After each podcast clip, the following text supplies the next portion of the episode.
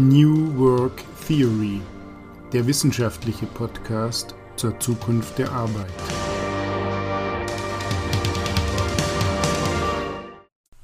New Work ist tot, es lebe New Work. So der Titel unseres heutigen Podcasts, zu dem ich alle Zuhörerinnen und Zuhörer ganz herzlich begrüßen darf. Außerdem möchte ich wie immer meinen Kollegen Andreas Schiel begrüßen. Hallo Stefan, ich begrüße Dr. Stefan Birk. Ja, das hat sich inzwischen auch zu uns herumgesprochen. New Work ist ein bisschen aus der Mode gekommen. Aber, und dieses Aber würde ich gerne zweimal unterstreichen, wir sind immer noch der Überzeugung, dass die grundsätzlichen Themen bleiben und sogar zunehmend wichtiger werden. Aber das muss jetzt erstmal erklären, Stefan.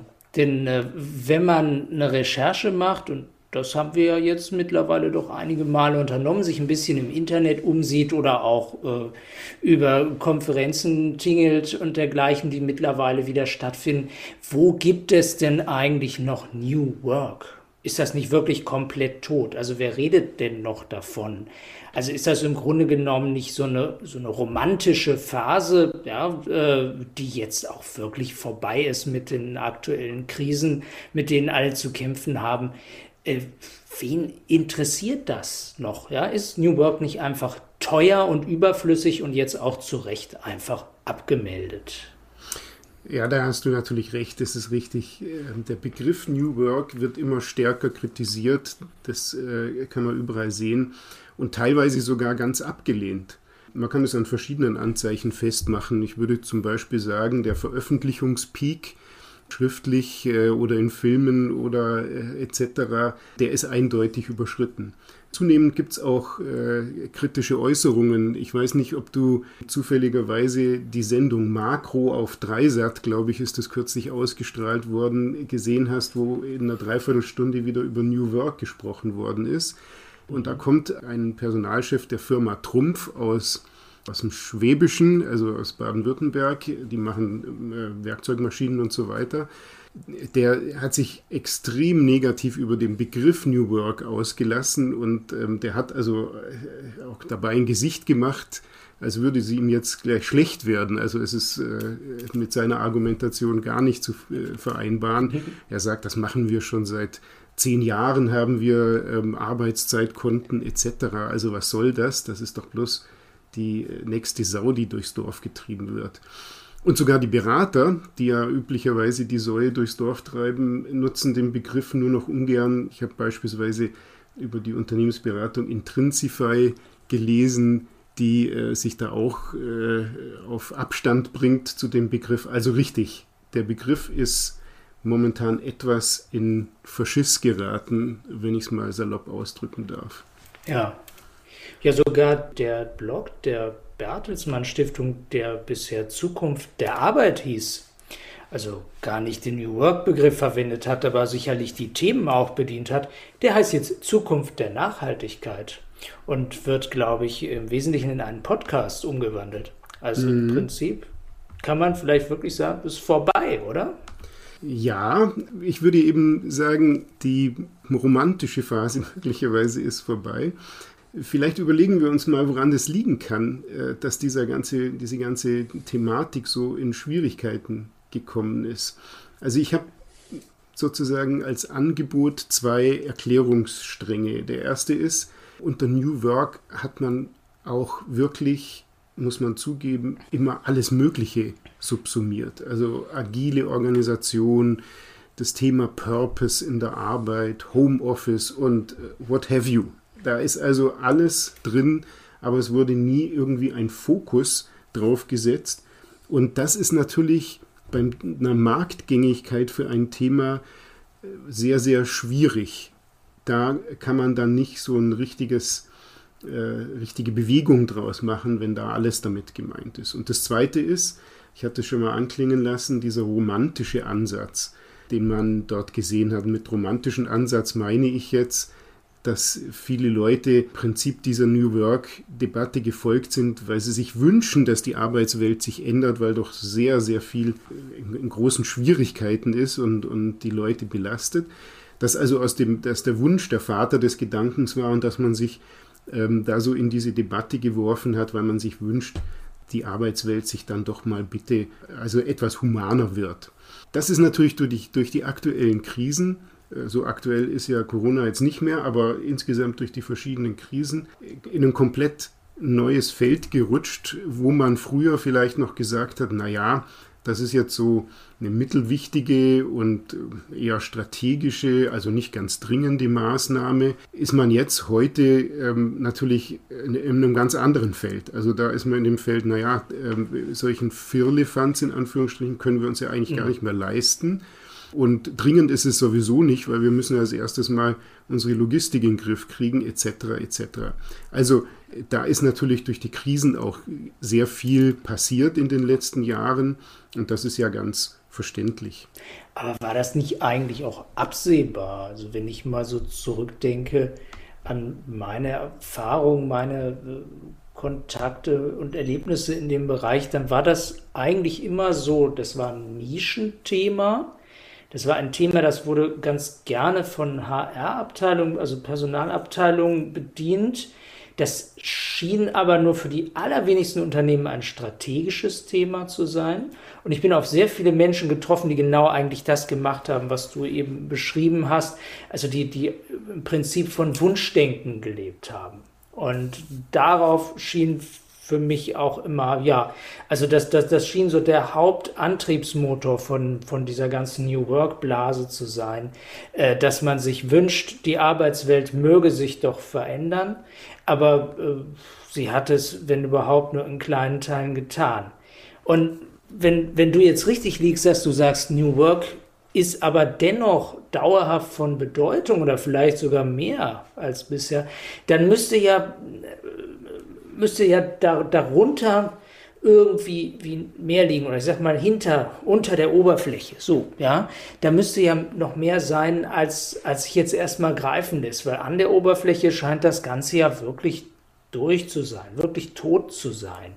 Äh, ist das denn so dass sich hinter diesen vielen Begriffen und auch in diesem großen und etwas wirren Themenfeld das du beschrieben hast dass sich da wirklich etwas versteckt, was auch Substanz hat. Und was könnte das sein?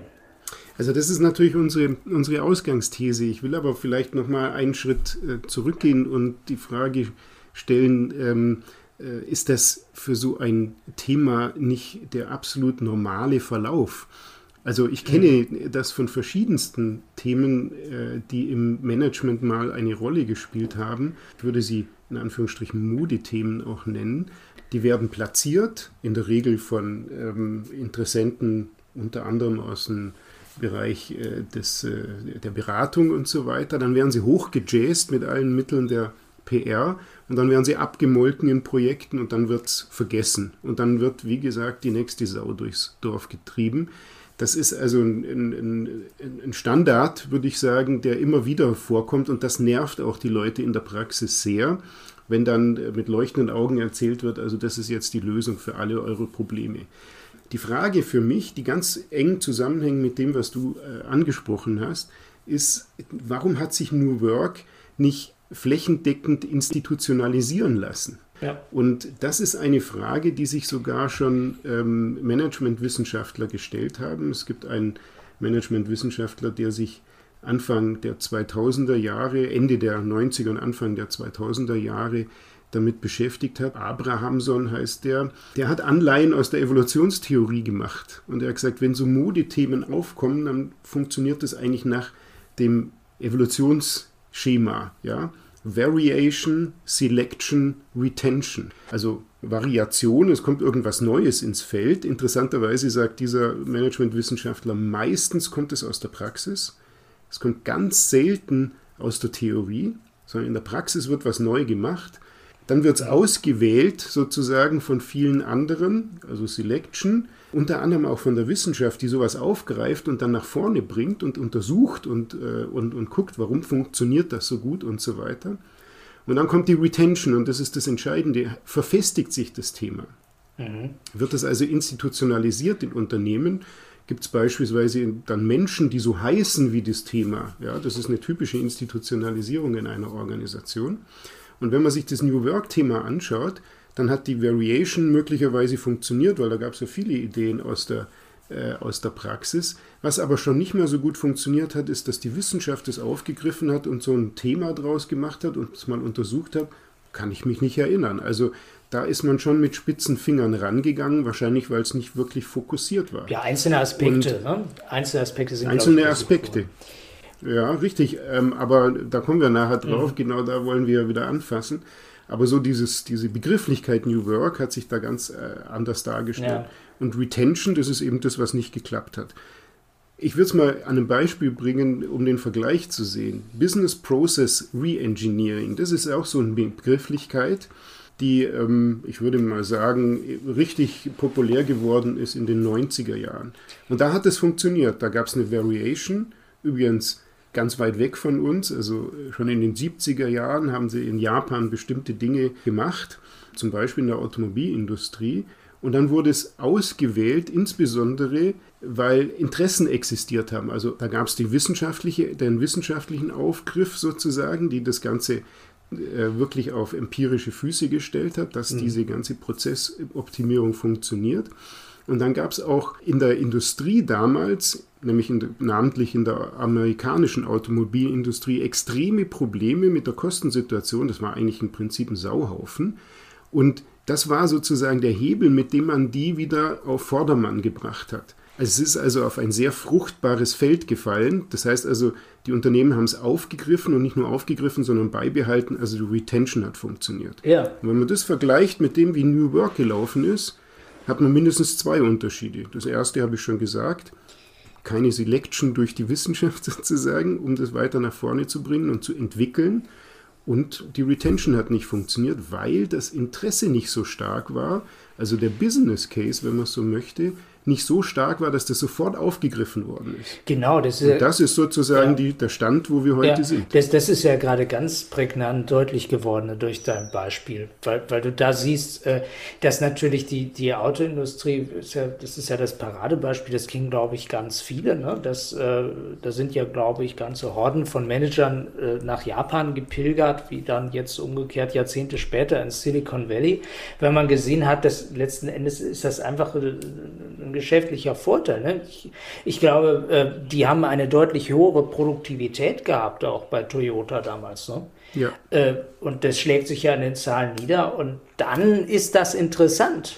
Ne? Aber das ist ja genau das Thema hier bei New Work. Es stellt sich ja die Frage, hat es da überhaupt äh, unternehmerische Vorteile gegeben? Hat sich das in, in den Bilanzen niedergeschlagen? Ist das irgendwie mal messbar geworden? Und ich meine, du deutest schon an, also die, die Wissenschaft hat sich ja auch gar nicht ausführlich damit beschäftigt. Offenbar nicht. Ne? Ja, also ich glaube, dafür ist es wirklich notwendig, dass das auf einen fruchtbaren Boden fällt, dass also ein ein klar definierter Bedarf existiert innerhalb der äh, Organisationswelt. Es müssen ja nicht nur Unternehmen sein, es können ja auch mhm. andere Organisationen sein. Es ist also wohl offensichtlich nicht gelungen, im Business Case so scharf rauszuarbeiten, beziehungsweise die Vorteile ähm, so deutlich werden zu lassen, dass die Unternehmen da gleich direkt operativ und kurzfristig draufgesprungen sind. Und das ist natürlich jetzt in der Krise noch ärger weil jetzt haben die Unternehmen natürlich massiv andere Probleme. Das kurzfristige Überleben für viele geht vor. Manche tun es ja aktuell auch noch nicht mal. Das ist völlig klar, dass die schon vom Markt verschwinden. Aber das ist natürlich jetzt vordringlich. Auf der kurzfristigen Ebene wird sich das nicht heilen lassen. Das wird jetzt die nächsten Jahre mehr anschlussfähig da sein. Aber es gibt ja einen Business Case auf unterschiedlichen Ebenen. Es gibt ja auch eine mittelfristige Sicht und dann auch eine etwas längerfristige Sicht. Und da denke ich, da gibt es schon noch Ansatzpunkte. Mittelfristig denke ich an Fachkräftemangel und Demografie. Das ist ja ein wirklich zentrales Thema immer wieder, auch von mittleren und kleinen Unternehmen, die da an Grenzen stoßen. Ähm, und das wird jetzt momentan die, die ökonomische Krise äh, nicht sehr ändern. Ja, aber die Leute, die werden immer noch gesucht sein, auch wenn Firmen am Ende sind und, oder am Rande des, äh, des Existierens sind. Demografie nämlich lässt sich nicht mehr ändern. Ja, das wird also kommen. Und es gibt ja auch mit dem Schlagwort The Big Quit aus den USA kommt, aber natürlich auch bei uns inzwischen immer relevanter, eine Bewegung, dass die Leute rausgehen aus den Unternehmen, dass sie sich möglicherweise sogar andere Felder suchen, aus den unterschiedlichsten Gründen. Das wird mit Sicherheit bleiben, aber das ist auch ein Thema, das auch schon seit vielen Jahren existiert und was nicht dazu geführt hat, New Work ins Mittelpunkt des Interesses reinzustellen. Ja. Es gibt aber auch längerfristig die eher strategische Sicht. Ja. Ähm, robuste Erfolgspotenziale äh, bzw. Wettbewerbsvorteil lassen sich längerfristig nur durch Innovation und Kreativität aufbauen. Also man stelle sich jetzt mal vor, die Unternehmen sind voll durchdigitalisiert, voll durchautomatisiert. Mhm. Ähm, alle Prozesse sind optimiert, was ja durchaus in vielen Fällen schon der Fall ist. Deswegen sind sie ja übrigens auch so anfällig gegenüber solchen Krisenerscheinungen wie jetzt, weil die so optimiert sind, also hochgezüchtet bis zum letzten. Wenn da irgendwas nicht funktioniert, dann fliegt man aus der Bahn. Aber man stelle sich das jetzt mal vor, so ein, so ein Unternehmen hat also die Hausaufgaben komplett gemacht. Was ist es, was sie dann noch, wenn das andere Unternehmen genauso machen und der Wettbewerbsvorteil, den kann man nicht lange verteidigen. Die ganzen Methoden sind ja da und die Technologien. Was, was kann dann den Wettbewerbsvorteil noch ausmachen? Ja. Und da denke ich, da muss man auf den Menschen gehen und muss sagen, da steckt die Kreativität und die Innovationskraft.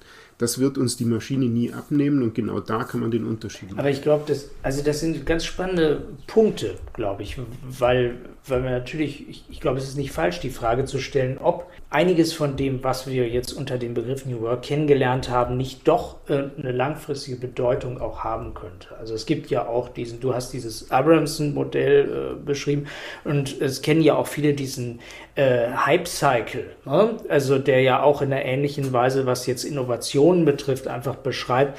Erstmal am Anfang passiert lange nichts, dann gibt es eben so einen, so einen ersten Hype, in dem eine, eine Sache, eine Innovation bekannt wird und sehr viele Hoffnungen reingesetzt werden und dann kommt erstmal wieder so ein Teil der Enttäuschung und dann gibt es so, einen, so einen stetigen äh, äh, Aufschwung, ne? vorausgesetzt, das ist wirklich eine, äh, eine haltbare Innovation. Das könnte ja hier schon der Fall sein, aber vielleicht sollte man das nochmal auseinandernehmen. Und, und diese, du hast ja im Prinzip jetzt zwei Punkte genannt. Ne? Und die sind vielleicht noch nicht so, so deutlich rausgekommen. Ich finde das jetzt auch spannend. Du hast einmal erstmal gesagt, Fachkräftemangel, Personalgewinnung, ne? das könnte ein Thema sein. Das ist ja bei New Work in der Debatte auch immer drin gewesen. Ne? Also dieser äh, viel bemühte Tischkicker oder so, was weiß ich, ne? was man dann reingestellt hat ins Unternehmen oder das Bällebad, das hat es ja tatsächlich gegeben, wo man dann irgendwie versucht hat, so mit Spaß Mitarbeiter zu gewinnen und zu zeigen, wir sind ein Unternehmen, in dem ja Arbeit nicht trist und langweilig ist und wir kümmern uns. Aber das sind ja auch irgendwie Oberflächlichkeiten. Was was würdest du denn jetzt wirklich sagen, was wird sich denn durchhalten in einer Situation, wo wir zusätzlich, also zusehends einen Arbeitskräftemangel ja wirklich haben? Ähm, was, was könnte denn tatsächlich bleiben? Das war beispielsweise in diesem äh, Film, in dem, in dem Wirtschaftsmagazin Makro ganz interessant, weil da ist genau diese Firma Trumpf auch wieder als Beispiel gegeben worden, ähm, aber auch andere Beispiele, mhm. die gezeigt haben, dass es ja eben, wie gesagt, nicht den großen Titel braucht und nicht die große Hypewelle braucht, um dort Erfolge zu haben und die Leute wirklich an, das, an die Unternehmung zu binden, sondern dass das im Gegenteil eigentlich die Einzelmaßnahmen sind, die, die, die, die fokussierten Einzelmaßnahmen, die aus einem bestimmten Denken heraus dann erfolgen. Mhm. Ja, und die haben halt verstanden, das ist auch gar nicht so überraschend, ähm, Trumpf sitzt in einer Region, wo nebenan Porsche, äh, Mercedes-Benz, Bosch etc. sitzen. Also alles extrem gute Arbeitgeber, die sehr gut bezahlen und da fällt es natürlich einem Unternehmen wie Trumpf, die dann deutlich kleiner sind, natürlich nicht so ganz einfach, die allerbesten Ingenieure an sich zu binden. Also die kommen natürlich auf solche Themen dann drauf. Und die machen äh, etwas, also das nennen sie nicht New Work, wie gesagt, sondern die gehen dann auf äh, Thematiken wie, dass sie beispielsweise ähm, die Entscheidungsstrukturen etwas abändern, indem sie die Leute mehr mit einbeziehen. Die machen Ge Geschichten wie Zeithoheit, die bieten zum Beispiel auch ähm, Services an. Das fand ich ganz interessant, weil das ist, weil es ziemlich mickrig klingt letztendlich, aber für die Leute einen echter, echten Unterschied machen. Die, die haben eine Wäscherei der, auf dem Firmengelände und die waschen und bügeln die Hemden und die Sachen, weil sie sagen, und da sind die Familien wenigstens von dem entlastet. Ja, da kann man in der Kantine ähm, Essen kaufen für, die, für, die, für die Kinder, falls denen das Essen mal ähm, am Mittag nicht so schmeckt. Was, also das klingt alles als, als äh, mickrige Maßnahmen, ja. aber das ist nicht mickrig, sondern der Spirit, der dahinter steht, ist ein ganz anderer als der, des, als der in, in anderen Unternehmen, vielleicht etwas herkömmlicheren Unternehmen wo sowas alles mit dem, mit dem Kostenthema abgebügelt wird. Ja. Ähm, die haben also verstanden, also da liegt ein grundsätzliches Thema drunter, aber die Dinge, die sie dann machen, sind nicht so weltbewegend. Das nur als ein Beispiel. Mhm. Also kann man vielleicht als ersten Punkt erstmal festhalten, dass was sicherlich nicht falsch ist, jedenfalls in der Arbeitsmarktsituation, die wir jetzt haben und auf absehbare Zeit haben werden, dass Unternehmen sich also überwiegend in den meisten Branchen und Bereichen um Mitarbeiterinnen und Mitarbeiter bemühen müssen, dass sicherlich eine richtige und wichtige Einsicht dieser New Work-Debatte einfach war, dass sich ein Arbeitgeber dafür interessieren sollte und muss, äh, wie ja, wie wohl sich äh, die Menschen in seinem Unternehmen fühlen, offensichtlich. Also das ist vielleicht ein Punkt, der, der bleibt auf jeden Fall stehen. Ne? Ja, und, und, das ist keine neue Erkenntnis. Also ja. dazu brauchte es mit Sicherheit nicht New Work. Eigentlich nicht. Ich glaube, dass das, das äh, wusste schon der gute Robert Bosch, als er ähm, äh, seine Leute gut bezahlt hat, mhm. mit, dem, mit dem Argument, ja, dann, dann kriege ich die Besten. Genau. Eigentlich ist das ein bisschen langweilig, ne? muss man ja fast sagen. Jetzt, äh, das ist natürlich schön, dass uns New Work vielleicht dann auch geholfen hat, das in Erinnerung zu rufen. Aber vielleicht war viel wichtiger eben die Veränderung der Arbeitsmarktsituation, diese Veränderung hin von einem Arbeitgeber zu einem Arbeitnehmermarkt. Das hätte vielleicht auch ohne New Work funktioniert. Ich weiß nicht, wollen wir vielleicht noch mal erstmal über das andere Thema sprechen? Sprechen. Diese Fragestellung, äh, die, die du eben angedeutet hast, dass sich jetzt aber auch gänzlich neue Herausforderungen für Unternehmen stellen und da einige andere Aspekte von New Work vielleicht noch sehr spannend werden. Ja, also es ist ein Thema, mhm. wenn man so möchte. Ähm, also man kann das jetzt nicht so abschneiden. Das hat also sehr viel mit dem äh, heute erkennbaren operativen Fachkräftemangel zu tun dass ich sage, mal gesetzt, dass es tatsächlich die Knappheit der Ressourcen sich von äh, Geld oder von, äh, von Technologie auf den Menschen verlagert, wenn man so möchte, mhm. dass man also technologisch äh, alles hat, was man braucht, um sich zu optimieren und das auch geldmäßig, so wie das in den vergangenen Jahren war, Geld war ja im Überfluss da, das äh, ist ja einer der Gründe für die heutige Krise, aber diese, diese, diese Mangelerscheinungen nicht mehr die Rolle spielen, sondern wir zu einem anderen Mangel oder zu einer anderen Knappheit überwechseln, das ist die Knappheit der menschlichen Ressourcen, die ja früher, Zeiten der Arbeitslosigkeit, ja immer das war, wo man voll aus dem Vollen schöpfen konnte. Ja. Das hatte man immer genug, ja. Man hat immer genug Leute gefunden. Mhm. Da ändert ja. sich was. Ja. Ähm, das heißt also, wenn tatsächlich der Mensch der entscheidende Faktor ist, um den Wettbewerbsvorteil zu erzielen, das sagen ja seit vielen Jahren viele Leute, aber so ganz ernst hat man es nicht genommen.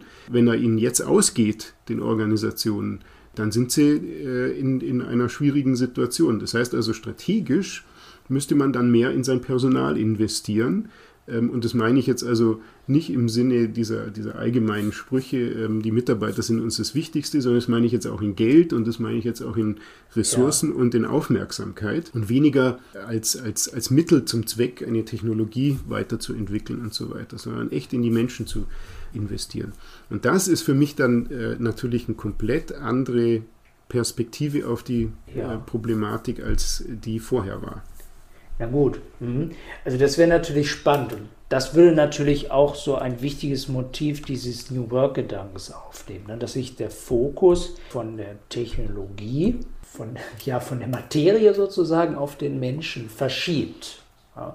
Das, da, das kann ich mir vorstellen, ja, dass, dass wir da im Grunde genommen noch äh, ja, einiges noch nicht ausreichend verstanden haben und da vielleicht einiges noch nachkommt äh, und wir damit auch wegkommen, das finde ich sehr spannend von so oberflächlichen Bekundungen, wie du das gerade sagst. Ne? Mensch im Mittelpunkt und so, dann ja, gratulieren sich alle gegenseitig, dann macht man weiter wie bisher. Weil das ja offenbar, das könnte ja darauf hinauslaufen, dass das richtig im Kern die eine, eine entscheidende, wirklich jetzt auch unternehmerische Frage sich immer mehr stellt.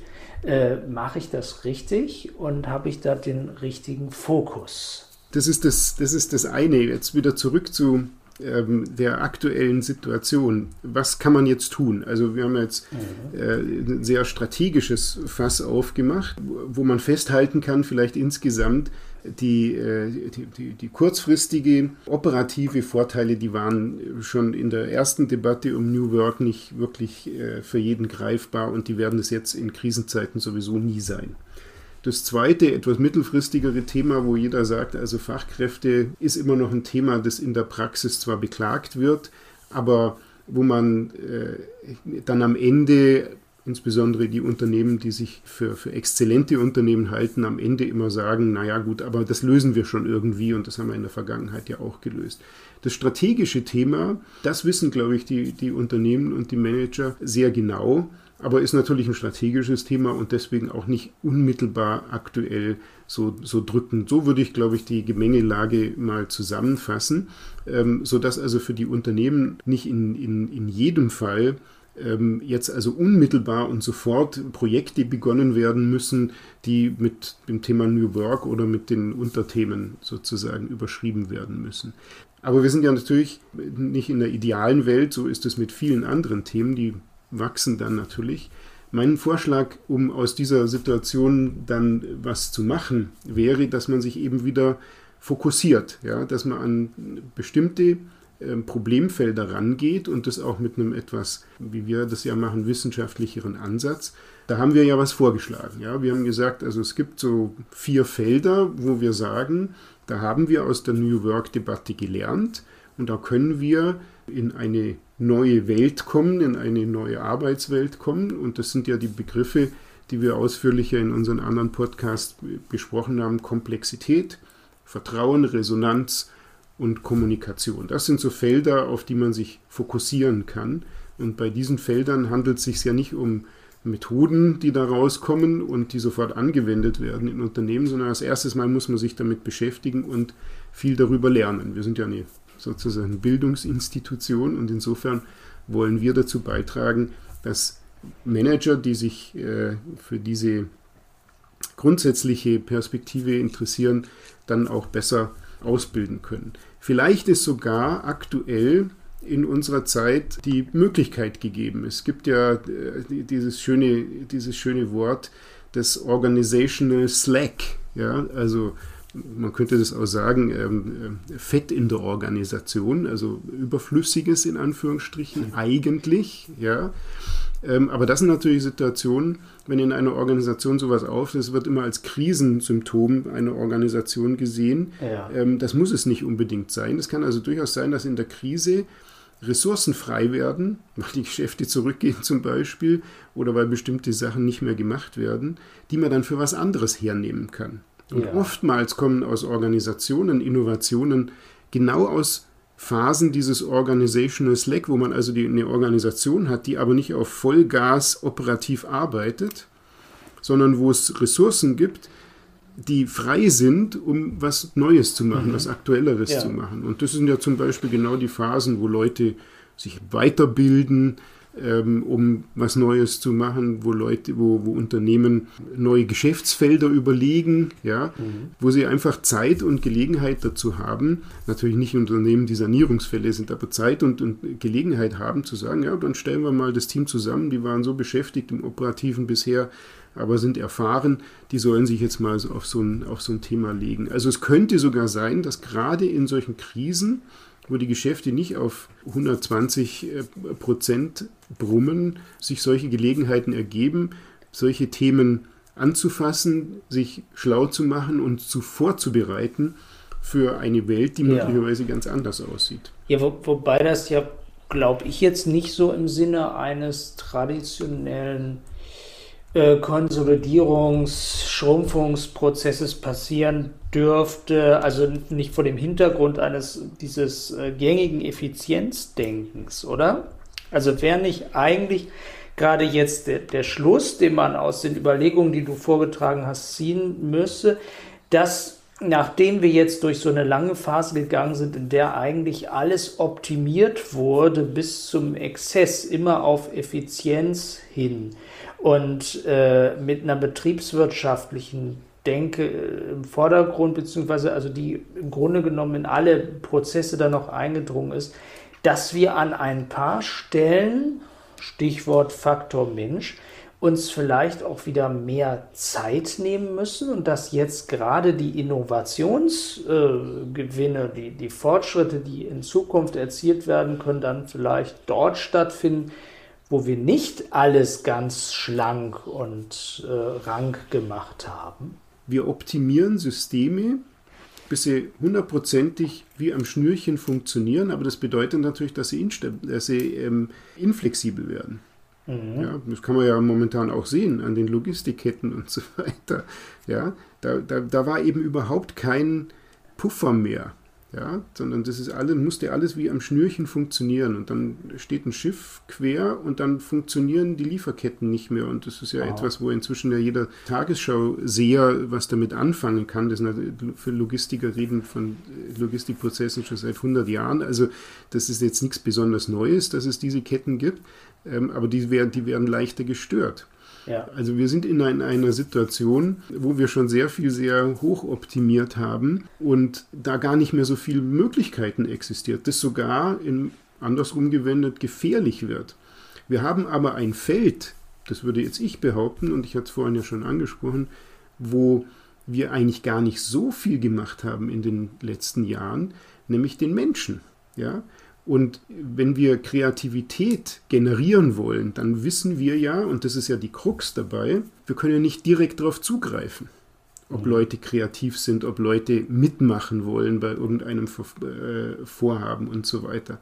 Das ist ja ein ganz schwieriges Managementfeld. Ja. Jeder praktische Manager weiß, dass äh, es, mit Sicherheit einfacher ist, ähm, schöne Logistiksysteme zu bauen, als ähm, jetzt seine, seine Truppe irgendwie super motiviert zu machen. Ja. ja.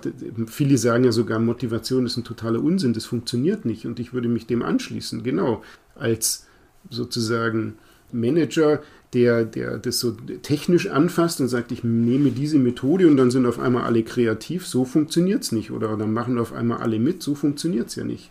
Das ist ja ein totaler äh, Fehler. So mhm. funktionieren Maschinen, aber nicht Menschen. Also wir haben da ein Gebiet, dem man sich zuwenden könnte, wo man schlauer werden kann. Also beispielsweise könnte man durch eine Vertrauensorganisation, sage ich jetzt mal, oder von Vertrauen getragene Organisation, die bürokratische Situation verbessern bzw. Einsparungsmöglichkeiten erzielen. Ja. Das ist, die, das ist die entscheidende Frage. Also nicht hingeht und sagt, wir, wir, machen, wir organisieren jetzt um und machen neue Kästchen und die schieben wir so links, rechts. Sondern dass man sagt, man geht im Hintergrund vor und versucht zu überlegen, was ist denn eigentlich Vertrauen, wie funktioniert mhm. Vertrauen, aber nicht jetzt wieder im Zugriffssinne, so dass wir jetzt alle manipulieren, dass auf einmal alle ja. sich vertrauen, sondern, sondern richtig gewendet. Ja, ja? Also das klar, Vertrauen ja. entsteht, ohne dass man es hinmanagt, wenn man so möchte. Und da glaube ich, da hat man Felder, an denen man arbeiten kann und wo man schlauer werden kann. Und das ist ja das, was wir machen. Wir wollen ja die Leute mhm. eigentlich nur schlauer machen und sagen, beschäftige dich mal mit dem Thema Vertrauen, dann wirst du indirekt natürlich, nicht direkt durch irgendeine Maßnahme oder Methode, irgendwann in deinem Team besser zurechtkommen. Ja, ich meine, da rennst du ja bei mir offene Türen ein. Ich würde auch sagen, dass man, wenn man sich jetzt mit Vertrauen befasst, kann man sowohl Effizienzgewinne machen als auch Kreativitätsgewinne, Innovationsgewinne. Also es ist beides ist dann drin. Wir haben jetzt aber eine ganze Weile geredet und wenn man das mal zusammenfasst, dann glaube ich, da muss man ja schon sagen, es, es bleibt kompliziert oder vielleicht besser komplex. Also ich, du, deine, deine Eingangsthese, ich glaube, die, die stimmt irgendwo. Also die hat ihre Berechtigung. Äh, obwohl jetzt dieser oberflächliche Hype New Work äh, wohl tot ist und vorbei ist, gibt es darunter offensichtlich schon Themen, die haben ja auch eine langfristige Berechtigung bleibt natürlich die Frage, wie kann man jetzt Organisationen, Unternehmen davon überzeugen, sich dem wirklich eingehend zu widmen. Du hast einige äh, Argumente genannt, Fachkräftemangel und eben langfristige strategische Vorteile in einer Situation, wo sich im Grunde genommen alle ja kaputt äh, perfektioniert haben, an Effizienz gearbeitet haben und wir jetzt an eine Grenze stoßen in einer krisenhaften Situation. Man sich fragt, was geht denn jetzt noch? Wie kommen wir uns als Unternehmen weiterentwickeln? Aber es ist schwierig, oder? Es ist schon, es bleibt schwierig. Ja, also die, die Überzeugungsarbeit im Sinne von dem Wandel, das ist natürlich noch ein ganz anderes Thema. Man kann ja dem Business Case sogar glauben und trotzdem nichts machen, ja, aus unterschiedlichsten Gründen, die jetzt was mit der Sache zu tun haben oder nicht. Also das, das ist natürlich klar, da ist, da ist viel Change drin sozusagen oder Change nötig, um das den Leuten deutlich zu machen. Und da komme ich zu, zu meinem Fazit, das eigentlich gar kein Fazit ist, sondern eigentlich eher ein, eher ein Ausblick ist. Ich habe immer mehr das Gefühl, dass wir an einem Wendepunkt sind, ähm, wo die herkömmlichen Modelle und Methoden des Managements nicht mehr so richtig greifen. Ich glaube, wir sind an so einem Punkt, dass wir noch nicht genau kennen, das neue Paradigma, in das wir uns reinbewegen wollen, aber dass wir jede Menge Themen haben, die darauf hinweisen. Ja, wir haben ja unsere vier Felder, wo wir sagen, das könnten Themen sein, die dann eine Rolle spielen. Aber wir haben natürlich nicht das neue Paradigma, um jedem zu zeigen, so, das ist jetzt das Ziel und da gehen wir jetzt hin. Also wir sind auf einem Weg, wo wir das Ziel nicht so ganz hundertprozentig kennen, ähm, weil wir uns aus einer alten Welt in eine neue bewegen.